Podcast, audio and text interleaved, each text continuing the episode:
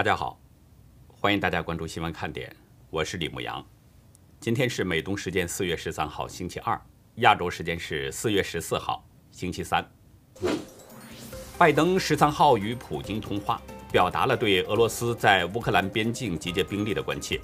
拜登强调美国对乌克兰主权与领土完整的承诺，并提议在第三国举行双边峰会。菲律宾十三号发布声明说。菲律宾外交部十二号召见了中共大使黄锡连，对中国船只持续停留在南中国海有争议海域表达最大不满。美国国防部长奥斯汀十三号宣布，与德国国防部长卡伦鲍尔协商后，决定在秋季之前，美国向德国增派五百名军人。前美国驻联合国大使黑利十三号公开谴责中共侵略台湾等暴行，他呼吁全球要坚决反共。阻止中共扩大其威权主义。十三号，法国外交部长勒德里昂开启了为期三天的印度访问行程。法国外交部表示，勒德里昂此行的目的是加强双边合作，特别是在印太地区的合作。十二号，央视网接到了二点四零六亿元的罚款通知，实际控制人贾跃亭被罚款二点四一二亿元，创下了 A 股造假罚款的记录。截止到美东时间四月十三号下午三点，全球新增确诊中共病毒人数六十四万四千四百二十人，总确诊人数达到了一亿三千七百三十四万八千五百零七人，死亡总数是二百九十六万零五百九十七人。下面进入今天的话题。中共不断扩张在世界的霸权行为，甚至挑衅美国，特别是前不久美中高层会晤。中共外事办主任杨洁篪放出了一句“不吃这一套”，这句中国大陆的市井语言，甚至是流氓语言，出自中共副国级官员之口，着实震惊了世界。那现在，原因终于清楚了。与此同时，美国议员呼吁应该除掉中共这个鳄鱼，不然早晚会被鳄鱼吃掉。而为了防止鳄鱼的袭击，台湾第一艘自造的。万吨两栖舰下水了。今天，中共出动了五架次军机，继续侵扰台湾的西南防空识别区，遭到了台湾空军巡逻兵力空中应对、广播驱离和防空导弹全程追踪监控。这是中共从四月三号开始连续第十一天入侵台湾的西南空域。这也是呢，美方啊回应昨天中共军机大肆入侵台湾空域之后，中共做出的一个最新动作。昨天呢，中共派出了二十五架次军机骚扰台湾的西南空域，创下了中华民国国防部公布统计以来最多架次的记录。甚至最近，中共飞行员还让台湾飞行员适应这种情况，声称这都是中共控制的领土。在回复中央社的询问当中，美国国务院匿名发言人表示，美方注意到了中共在区域内持续进行的恫吓，美方对此感到关切。敦促北京停止军事、外交和经济上的施压台湾。其实，中共昨天大肆入侵前的几个小时呢，美国国务卿布林肯刚刚向中共喊话，表示美国已经注意到了中共对台湾的侵略行为，导致台海局势格外的紧张。他含而不露地警告北京，试图通过武力改变现状，将会犯下严重错误。中共会犯下严重错误，我们后面呢会谈到台湾的一个最新大动作，将对中共形成有力的反制。这个问题我们留到后面去谈。这里继续说中共的咄咄逼人。不过呢，中共啊好像没有听懂布林肯的话，不仅派出二十五架次的军机入侵台湾空域，而且中国的外交部也放出了硬话。发言人赵立坚他表示呢，说中共已经向美方提出严正交涉。警告美方慎重妥善处理涉台问题，不要在台湾问题上玩火。赵立坚的警告呢，其实是针对着美国放宽美台官员交往准则做出的。这个事儿是在九号，当时呢，美国公布了美台官员交往新指南，鼓励美国政府与台湾进行接触，继续深化美台之间非官方的关系。中共的回应有些迟。但是赵立坚依然保持着战狼的语气。我在之前节目中曾经提到过，赵立坚虽然是中共首席战狼，但是他只是中共的传声筒，具体怎么做要听狼王的。包括前不久杨洁篪对美国两大高官发飙，也是在按照狼王的指示办事。说到杨洁篪发飙，人们都会想到他在阿拉斯加美中高层会晤当中的那段演讲，长达十七分钟左右的演讲。杨洁篪对美国的种族和民主方面问题，像训斥小孩子一样。《华尔街日报》表示，习近平的外交特使带来的并不是橄榄枝，而是一种新的世界观，因为习近平有了大转变。其实，在会晤之前，美国的官员已经有所预料，杨洁篪和中共外长王毅呢会要求美方取消川普政府针对中共采取的一些政策，比如取消对中国商品加征的关税呀。恢复美国政府认为的浪费时间的美中定期对话呀，等等。应该说呢，在会晤之前，美方官员已经做好了相应的准备。但是会谈一开始，杨洁篪的表现还是让美方官员吃惊不小。文章引述中共官员的说法，杨洁篪这样做是为了展示中共的新世界观，目的是让美国明白。中共认为自己和美国是平等的，而且杨洁篪还警告华盛顿说：“不要试图就中共政府最终实现两岸统一的神圣使命挑战中方。”也就是说啊，中共呢是用训斥美国高官的做法来证明自己不怕美国，美中应该是平起平坐的，甚至连美国是老大这种嘲讽的话现在都不说了。文章表示。在此前几十年当中呢，中共的领导人一直都很小心，不去挑战美国的世界领导地位，这就是邓小平的韬光养晦策略。一些中国高官私下里啊，把美国是称为老大，但实际上这种的说法呢，是带有挖苦意味。而现在习近平有了大转变，正在重塑美中两国的关系，在他看来，中共的时机呢已经来了。正像习近平在三月初的中共两会上说的，中共已经可以平视这个世界了。中共媒体一致解读为这是一种宣言，中共不再仰视美国了。其实从中共方面的用词来分析呢，中共可能早就认为美中是平起平坐了。大家还记得，美国经常把中共是描述为战略竞争对手，但是中共却一直强调双赢。甚至有的中共智囊学者还说，双赢就是中共赢两次。其实外界已经注意到了中共官员的这种咄咄逼人，大多呢都是把目光停留在了杨洁篪这段出人意料的演讲上。但是实际上，在美中闭门会晤当中，中共官员还有其他的强势举动。据听过会议简报的美方官员介绍，在闭门会议上呢，中共是把双方的分歧给划分成了三类。第一类就是相当容易处理的，二类呢是需要更多谈判的，像什么双方放宽对外交官和记者的限制啊等等，这些呢是属于前两类。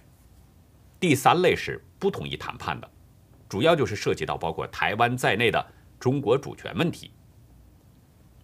大家是不是还记得，在二零一八年到二零一九年，美中双方有十三轮贸易谈判，在这个拉锯谈判当中。中共也是把贸易问题划分成三类，两者几乎就是一个模子。不过这一次，杨洁篪还丢出了一句话，在谈到在中国做生意的那些美国公司的时候，杨洁篪说：“没有人强迫他们留在中国。”这是以往不曾有的变化，相当明显。三月底呢，王毅会见了俄国外长，中共官媒《环球时报》还打出一个大标题。中俄将打破美国把持的世界秩序。由此我们可以看到，中共似乎真的是认为美中已经是平起平坐了。中共的这种心理呢，已经反映在了美中对抗的各个方面，尤其是在台湾的问题上，中共似乎还有变本加厉。据了解，双方会晤情况的官员介绍，双方呢是在三月十九号讨论了台湾问题，在会谈当中。美方重申了坚持一个中国政策，也重申了给予台湾经济和军事帮助的承诺。但是杨洁篪声称，台湾问题涉及到中共的核心利益，没有任何妥协退让的余地。刚刚转到了马歇尔基金会的中国问题专家葛莱伊说：“中方认为拜登在台湾问题上越来越走下坡路。”葛莱伊表示，中共正在利用越来越多的方法手段对台湾施加压力，同时向美国发出最好小心行事的信号。就在那次会晤几天之后，白宫的中国事务协调员坎贝尔在加州大学圣地亚哥分校的一个私下会议上呢表示。说北京已经对统一不耐烦了，也就是说，中共可以武力统一的这个可能性已经增加了。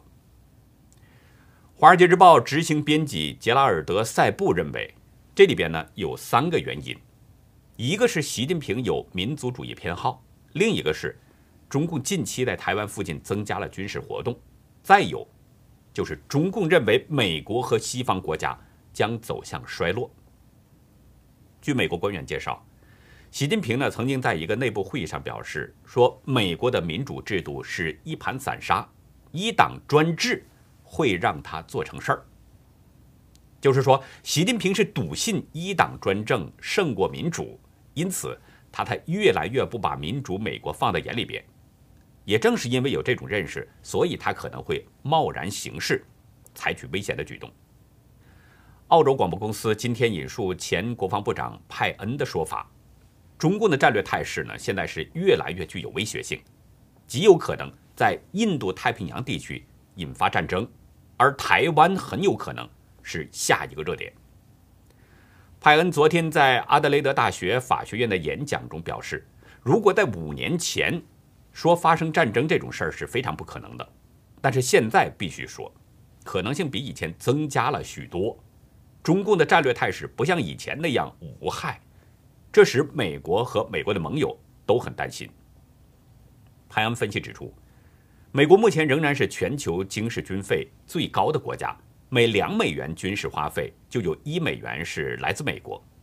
但是中共的军事经费吓人，今年高达两千一百亿美元。他认为。中共的军力非常有能力在西印度太平洋地区和东南亚、澳洲的岛链进行不对称作战，以对抗美国和澳洲在内的盟邦。他说，中共已经越来越表现的有信心、有能力，而且毫不尴尬的表现出来。这位前自由党参议员警告，这不是一场网络战争，而是一场涉及人命损失、军事平台破坏、双方都互有攻守的战争。他说：“北京在香港的镇压，以及对维吾尔族的种族灭绝，表现出了日益增强的军事实力。最令人担忧的就是，他给台湾施加了压力。”潘强调，中共可能会引发战争的问题，不是说说而已，是未来五到十年内必须面对的问题。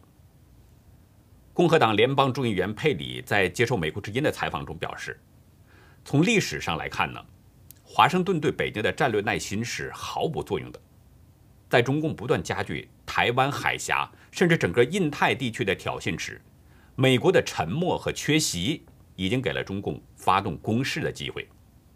佩里举了香港的例子，中共在香港加强了统治，但是没有遭到美国的强烈反对，这让中共认为无论他们做什么，美国都只是空喊口号而已。所以，中共近来不断升高台湾海峡军事紧张情势，就是中共在利用机会。佩里驳斥了美国需要有战略耐心的观点。他指出，这种方法从来没有有效果，因为拒绝承认和回应好战国家的所作所为，就是在鼓励那些好战国家。他们看到的是软弱和无所作为。佩里强调。允许一个压迫政权、独裁和犯罪组织为所欲为，永远没有任何好处。你可能会以为你可以争取一些时间，希望鳄鱼会最后吃掉你。但是如果你继续喂它，那么鳄鱼还是迟早会吃掉你的。你早点意识到这一点，然后采取行动，对你之后才会更有利。佩里的说法其实用四个字就可以概括。养虎遗患。大家知道，流氓看问题的角度和处理问题的方式，他跟普通人是不一样的。人有人言，兽有兽语，流氓能听得懂的，恐怕只有拳头。今天，台湾第一艘自造的万吨级两栖运输舰玉山舰下水了。中华民国总统蔡英文在出席下水典礼的时候说呢，这艘运输舰是海军第一艘万吨级两栖运输舰，更是依据国防战训需求而设计建造的，可以是国建国造的另一个里程碑。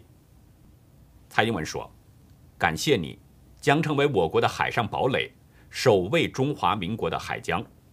祝福你未来航行四海顺利平安。现在我命名你为玉山军舰。”蔡英文表示，再次以台湾最高峰玉山为名命名玉山舰，代表着传承，也象征中华民国国军不怕挑战、克服万难的精神。他表示有信心，只要团结，任何困难都可以克服。据台船公司董事长郑文龙介绍，这个玉山舰呢，全长是一百五十三公尺，宽二十三公尺，公尺是台湾的长度单位。如果换成中国大陆的说法，那就是米，长一百五十三米，宽二十三米，满载量可以达到一万零六百吨。在设计上呢，玉山采用的是隐形设计，也拥有完整的电磁脉冲防护性能，并且配置着防空、对海自卫作战的武器，能在外海独立执行任务。而且玉山舰还配置了台船多年来研发的智慧型吊水系统。可以提升舰艇的机动性，也引入了全售期管理系统，便于达到国建国造、修造合一这样的目的。据台湾的军方透露，玉山舰呢将配备两座海剑二防空飞弹系统，一座 Mk 七十五七十六毫米快炮，还有两座 Mk 十五的方阵快炮。甲板上可以停放两架直升机，并且装载。LCU 和 LCM 两栖登陆艇，AAV 七两栖突击车，重型车辆还有悍马车等载具，搭载六百多名官兵。出席了下水典礼的立法委员赵天麟对自由亚洲表示说：“玉山舰下水呢，具有极高的战略意义，让台湾兵力达到了远程投射效果，这有助于防御距离台湾本土遥远的离岛甚至南海。”赵天林说：“不管是对于东沙岛、太平岛的防卫，甚至退一万步来讲，如果东沙岛、太平岛真的被占领，我们重新把它夺回来，都具有更大的防卫能力。”赵天林还强调指出，这会让包括中共在内，任何对我们岛屿有不当企图心的国家，在进行兵推时，会发现他们没有办法夺到，或者长期占领那个岛屿。赵天林说：“任何对台湾有不当企图心的国家，其实说白了就是中共。到目前为止，我没有看到第二个威胁台湾的国家。但是现在中共呢，再想打台湾的主意，更得好好的想一想了。最近呢，美国针对着亚裔的仇恨情绪是在升高，有多个地方都发生了辱骂甚至是攻击事件。”近日，海外商品平台出现了一些自保 T 恤，清清楚楚的上面写着“我不是中国人”。中共官媒《环球时报》说这是歧视中国人，声称这些行为丑陋等等。报道说呢，国外的创意商品平台“红泡泡”就是 Redbubble 上，还有各种亚洲国家的版本，有的呢是用英文声明自己是韩国人。有的用日文说明自己是日本人，还有的声明说自己是菲律宾人、泰国人等等，甚至还有的印着“别开枪，我不是中国人”。其实，在这个平台上啊，有多种文字，也有的在 T 恤上写印着呢，说“我不大吼，我是一个骄傲的中国人”，或者印着“我来自中国”等等，这样的字样也有。但是《环球时报》就抓住了“我不是中国人”这一点，说这是歧视、带风向等等。作为一个身在异国他乡的中国人来说呢，我也不愿意看到这种话。但是我真的非常理解他们，因为在西方人的眼里边，他们分不清哪个是中国人，哪个不是中国人。在他们看来，这些亚洲面孔的长相都差不多，尤其是台湾人，跟中国大陆人的面孔没有区别。其实台湾人在美国啊是非常受欢迎的，他们的言行举止都跟中国大陆人有着明显的差异。就是说呢，包括台湾人在内，亚裔人群在美国遇到的这些不公正对待，都是受到了中共的影响。大家知道，美国人其实啊是很善良的，我一直这么认为。那么现在为什么仇恨亚裔了呢？主要就是因为这场疫情。这场中共病毒疫情，因为中共隐瞒疫情、掩盖真相，导致病毒是传播到了世世界各地，害死了几百万人，有许多美国人失去了他们的亲人和朋友，失去了自由，失去了职业，直到现在还在这个病毒的折磨当中。那这些美国人不知道怎么样去发泄对中共的怒火，就把亚裔当成了出气筒。这就是其他国家的亚裔，包括台湾人想区分开中国人的原因。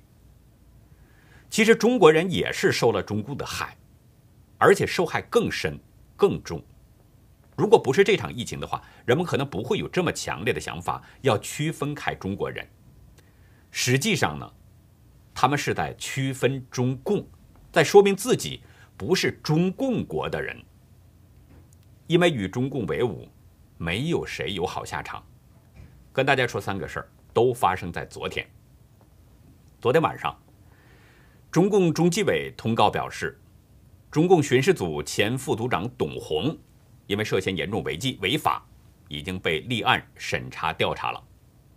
根据中共的通报呢，这个董洪是违规干预和插手执法执纪活动，腐化堕落、家风败坏、大肆收钱敛财、大搞权钱交易。非法收受巨额财物等等。六十八岁的董洪啊，曾经任薄熙来他爹中共元老薄一波的秘书，后来呢一直是跟随着王岐山，被外界视为是王岐山的大管家。王岐山任中纪委书记期间，这个董洪曾经担任中央巡视组的组长。在习近平第一任期的五年当中，习近平在王岐山的帮助之下。打掉了副部级以上的官员有四百多个，拔掉了江泽民派系的很多势力。应该说呢，习近平成为中共的习核心，王岐山是功不可没。而且一分为二的讲，这里边也有董洪的一份功劳。但是如今，王岐山的大管家董洪一样没落好。我们知道中共啊，一向是过河拆桥、卸磨杀驴。我倒不是替董洪喊冤，就说这个事儿。实际上呢，习近平打掉董洪，在一定意义上来说，是在打王岐山的脸。中国人常说嘛，打狗还得看主人呢。习近平不可能不知道董洪的主人是谁，就是王岐山。但是习近平为了自己的大位，连王岐山的面子现在也不给。再说第二个事儿，这个呢。是中共体制内的名人了。在今天的微博热搜上，何炅父亲被强制执行的消息被顶上了微博热搜第一的位置。很多人应该知道何炅这个人，湖南卫视的当红主持人，人气很高。但是现在中共也没有给何炅面子，也是一样的打。怎么回事呢？根据大陆媒体报道啊，这个何炅的父亲叫何卫，他有一个文化传媒公司。因为经济纠纷呢，被人告上了法庭。原告是要求何炅的父亲返还之前垫付的四十万元资金，而且法院在之前也做了判决，但是何炅的父亲一直没有偿还，现在被原告又告上了法庭，要求强制执行。其实像这种事儿呢，在中国大陆几乎遍地都是，欠账赖账的案子太多了。按照中共的政治生态，谁的后台硬？谁就能打赢官司？凭何炅在大陆的这个影响力，摆平这种事儿，应该算不上什么难事儿。花点钱请请客，送点礼，基本上就能摆平。但是不知道为什么，何炅父亲的事儿不仅没有被摆平，而且还被炒的是沸沸扬扬，被顶上了微博热搜第一名。似乎是有人呢嫌这个影响面还不够。不知道何炅。是不是得罪了哪个中共官员？把他爹的事儿给传扬的满城风雨。其实这件事说大不大，说小不小，现在被这么热炒，很可能就是对何炅事业会造成一些严重的影响。就是说，不管你是中国的官员也好，还是体制内的演艺名人也好，只要在中国的体制下，没有任何人是绝对的安全的。今天没事儿不代表明天没事儿，明天没事儿不代表后天就是安全的。在今天的微博热搜上呢，还有一个吸引人的话题：红黄蓝幼儿园幼师发男童闻臭脚图。有网民爆料，江西瑞金红黄蓝幼儿园的一名男教师呢，在朋友圈发了三张照片，都显示是一名男童在闻成年人的脚掌。还发文表示说，从小培养你品，你细品，还特别表示已经屏蔽了家长和领导了。今天早上，大陆媒体红星新闻和瑞金红黄蓝幼儿园取得了联系。据一名负责人表示说，幼儿园已经留意到了这个消息，也报了警。目前呢，警方是正在处理。到我们截稿的时间，还没有看到进一步的消息。我相信大家呢对“红黄蓝”这三个字应该很敏感，这是一个中国的连锁机构，在三百多个城市里边都有连锁幼儿园，它的收费相当高，是名副其实的贵族幼儿园。它每个月的费用是多少呢？最少是三千元人民币，国际班的费用超过五千元。二零一七年的九月，这个“红黄蓝”在美国上市了。是中国第一家独立上市的学前教育企业，但是大家不要看它的规模啊，红黄蓝幼儿园的丑闻却非常多，影响最大的就是北京红黄蓝幼儿园的那个虐童案。我在二零一七年十一月二十六号曾经专门做过一期节目，当时呢，有的孩子家长就反映说，发现了四名女孩的下体红肿，有的女孩在被性侵之前呢，幼儿园的老师还专门给孩子化妆。其中有一名女孩被性侵，当场昏迷，不得不抢救。围观的很多小朋友都目睹了这个经过。还有一个小男孩被性侵的肛裂、下体流血等等。再比如，二零一七年四月，北京大红门附近的那个红黄蓝幼儿园被曝光，有教师把女同事摔在地上，老师用脚踹孩子等等这些事件。二零一六年，青岛。一个红黄蓝幼儿园给孩子提供变质的食物。二零一五年，吉林四平红黄蓝幼儿园几十名孩子被扎针等等，还有很多。人们的这些伤痛还没有平复，现在又传出了红黄蓝老师让孩子闻臭脚的事情。不过呢，大家还不要以为这种事儿呢只发生在红黄蓝，也别狭隘的认为。这只是某些教师的个人行为，在中共这个粪坑里边，这种事儿相当普通。没有干净的地方，什么事儿都可能发生。所以呢，希望人们尽快的摒除中共，清除这个毒瘤。如果不清除病灶的话，不解体中共，那么各种恶毒的现象就会永远的发展下去，不会停止。最后呢，再说一个跟大家都感兴趣的事儿。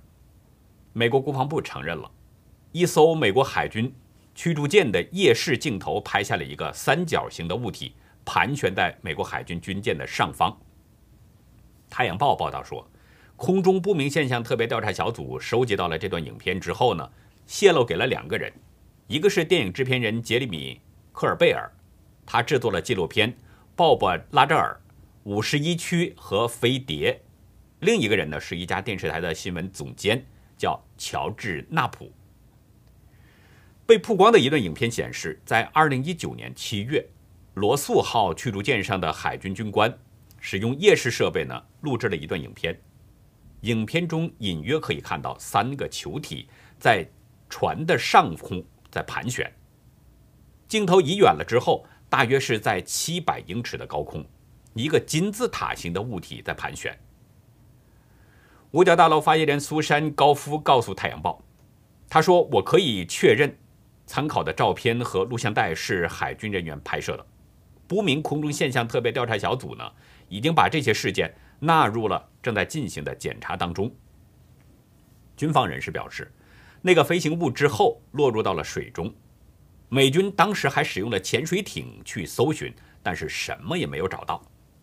报告中明确，这不是美军产品或者是秘密项目，也不是外国军队的东西。这些物体的运动方式出乎意料，而且它们的形状也完全不符合空气动力学。科尔贝尔表示，他从五角大楼的情报简报中呢获得了这个信息之后，证实了那段影片是真实的。他说，这些都是来自军方实际遭遇 UFO 的真实照片和影片。披露的目的就是为了引起军方内部高级情报官员的注意，让他们去了解 UFO 象限的性质和呈现方式。科尔贝尔说，希望这些材料呢，能够代表现代历史上的一个独特的时刻，一个可能的转折点，让人们以理性和透明的方式去调查和探索。UFO 的秘密。那好，以上就是今天节目的内容。如果您喜欢新闻看点，请别忘记点赞、订阅，并且尽可能的帮我们把这个频道转发出去，因为真相对每一个人都至关重要。文革十年啊，那是一个极其荒唐的年代，在那个荒唐的年代里边，曾经发生了许许多多荒唐的事儿。有一个八岁的小女孩被打成了反革命。还被押着去了刑场，当了死刑犯的陪绑。在今天的优乐客会员区呢，我来给大家讲一个八岁小反革命的故事。欢迎大家到优乐客会员区了解更多。好的，感谢您的收看，再会。